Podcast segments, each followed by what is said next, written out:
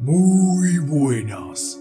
Bienvenidos una vez más a Diales Perdidos. Espero que se encuentren de la mejor manera. Por mi parte, estoy un año más viejo. Sí, hoy 2 de febrero es mi cumpleaños.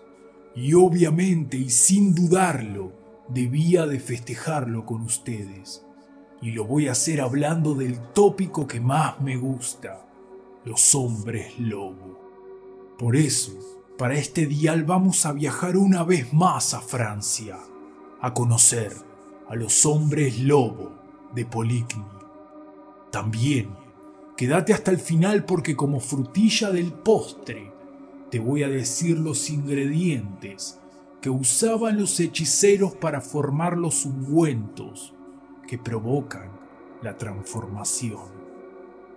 Pero para, antes y como siempre, necesito que te ubiques en tu lugar favorito, con todas las luces apagadas y los auriculares bien puestos. Sí, es el ritual de siempre.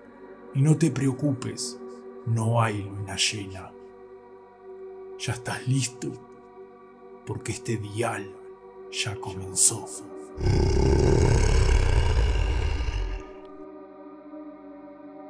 Como bien sabemos, la Inquisición se basaba en la idea de que la Iglesia y el Estado se hallaban obligados a defender la pureza de la fe cristiana a como dé lugar.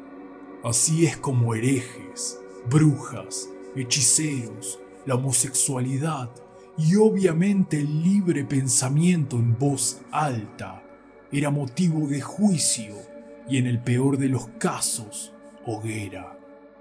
Todos los fieles debían denunciar a aquellos sospechosos, aunque por el año 1252 se agudizó el método de investigación, introduciendo la tortura como método ideal para las confesiones. El método favorito era el potro, que se basaba en el estiramiento de las extremidades hasta dislocar las articulaciones. Muy sutil. En el año 1275, en Toulouse, Francia, se atrapó a una supuesta bruja que bajo tortura confesó haber tenido relaciones sexuales con un demonio y haber engendrado un niño mitad lobo, mitad hombre. Esta confesión generó un gran revuelo, porque sabemos muy bien que las brujas eran quemadas en la hoguera desde que el tiempo es tiempo. Pero en ese momento, por las influencias del Santo Tomás, la brujería asomaba una nueva intencionalidad, el culto a Satanás y la copulación con seres del inframundo con el mismo diablo. A esto se lo llamaba el Sabbat, la sinagoga, o como también se lo conoce hoy en día, aquelarre. Y dentro de esta intencionalidad entran nuestros amigos, los hombres lobo, que para la iglesia no eran más que engendros del diablo, pura maldad. Ahora nos situamos entre los años 1500 y 1600 recolectando una cantidad de relatos de avistamientos, historias e hipótesis planteadas por historiadores acerca de hombres lobo, únicamente en Francia. Son tantos los relatos y los procesos judiciales por licantropía que se podría decir que ese periodo fue como la edad de oro de los hombres lobo. Entonces, hoy en este dial vamos a hacer foco en un hecho que ocurrió en Poligny. Pierre Bourgot, Michel Verdun y Philibert Mentot fueron condenados a muerte por destrucción de propiedades y asesinatos bajo la forma de lobos. Todo se desató cuando un viajero relató que en las afueras de Poligny, mientras continuaba su viaje, un gran y feroz lobo negro lo atacó. El viajero reaccionó y logró herir a la bestia clavándole un cuchillo. Luego, sabiendo que le había provocado una gran herida, siguió el rastro de sangre por un día hasta que llegó a una casa. Para su sorpresa, encontró una mujer curando y limpiando una herida a su marido. Este era Michel Verdun. El viajero denunció a las autoridades a Verdun y este, bajo tortura, contó que cambiaba de forma, contó sus crímenes y entregó los nombres de Philibert Mentot y Pierre Bourgot. Y también habló de cómo le habían ordenado a que Bourgot continuara siendo fiel al diablo. Entonces, las autoridades francesas de Poligny fueron en busca de los dos mencionados y bajo tortura, Bourgot contó que en el año 1502, en una gran tormenta perdió su rebaño de ovejas, su único sustento económico, y desesperadamente se adentró al bosque por las ovejas. Mientras buscaba, se topó con tres jinetes que vestían negras túnicas. Burgot, en su desesperación, les contó todo lo que había pasado. Y uno de los jinetes, que años más tarde fue identificado por el nombre de Moiset, le dijo que no se preocupara, que encontraría sus ovejas sanas y salvas, siempre y cuando le jure lealtad y servicio a su Señor. Pierre Bourgot aceptó y una semana más tarde encontró todo su rebaño.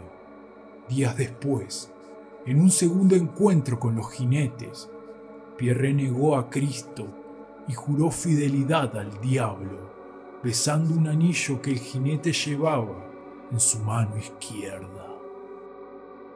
Al cabo de dos años, debido a las presiones que sentía la familia por parte de sus vecinos y habitantes de Poligny, Burgot lentamente volvió al cristianismo. Aquí es cuando Michel Verdun es ordenado a que Pierre siga fiel al Señor Oscuro. Así es como alentado con la promesa de una mejoría en su vida y de oro, de oro mal habido, asistieron a un sabbat. Verdun le ordenó desvestirse y le frotó un ungüento por el cuerpo. Pierre se convirtió en un lobo, en un gran lobo, y tiempo después, Verdun le aplicó otro ungüento que lo volvió a su forma humana. Este poder es tuyo. Luego confesó bajo tortura muchos de sus crímenes. Como hombre lobo asesinó varias personas. También confesó haberse comido a una niña de cuatro años. Philibert Mentot, por su parte, confesó varios asesinatos de niños y adultos, muchos en compañía de Verdun y Bourgot, como cuando mataron entre los tres a una mujer para alimentarse de ella. También dijo haber copulado con lobas verdaderas. Los tres hombres, bah, los tres hombres lobos, fueron condenados en el año 1521 por el fraile e inquisidor general de Besancón, Shen Bun, a la hoguera. Y como lo prometido es deuda, voy a revelar lo que llevaba ese ungüento para transformarse en un hombre lobo. De más está decir que no lo intenten bajo ninguna circunstancia según Jean de Ninaud, un famoso médico francés que escribió un exhaustivo trabajo acerca de la licantropía, llamado Licantropía, Transformación y Éxtasis de las Brujas, asegura que el ungüento está compuesto por raíz de veladona, hierba mora, sangre de murciélago y de babuilla, un pájaro, apio, hollín, perejil, hojas de álamo, amapola real, beleño y nada más ni nada menos que cicuta. Todo esto se machacaba hasta quedar hecho una pasta. Pero obviamente no era simplemente frotarse este ungüento. También se debía de hacer un ritual con cantos e invocaciones para propiciar la transformación. Ahora sí, espero que el dial de hoy les haya gustado. Y si quieren seguir oyendo más casos encontrados de licantropía en Francia en tiempos de la Inquisición, házmelo saber en la caja de comentarios. También no te olvides de compartir tus relatos extraños conmigo. Aquí, en Diales Perdidos, serán tratados con mucho respeto. Abajo, en la caja de descripción te dejo todas las vías. Y por último, déjame un buen like si el video te gustó. Y claro, más que obvio, no te olvides de suscribir. Y si muy pronto te estaré contactando en otro. Y al perdido.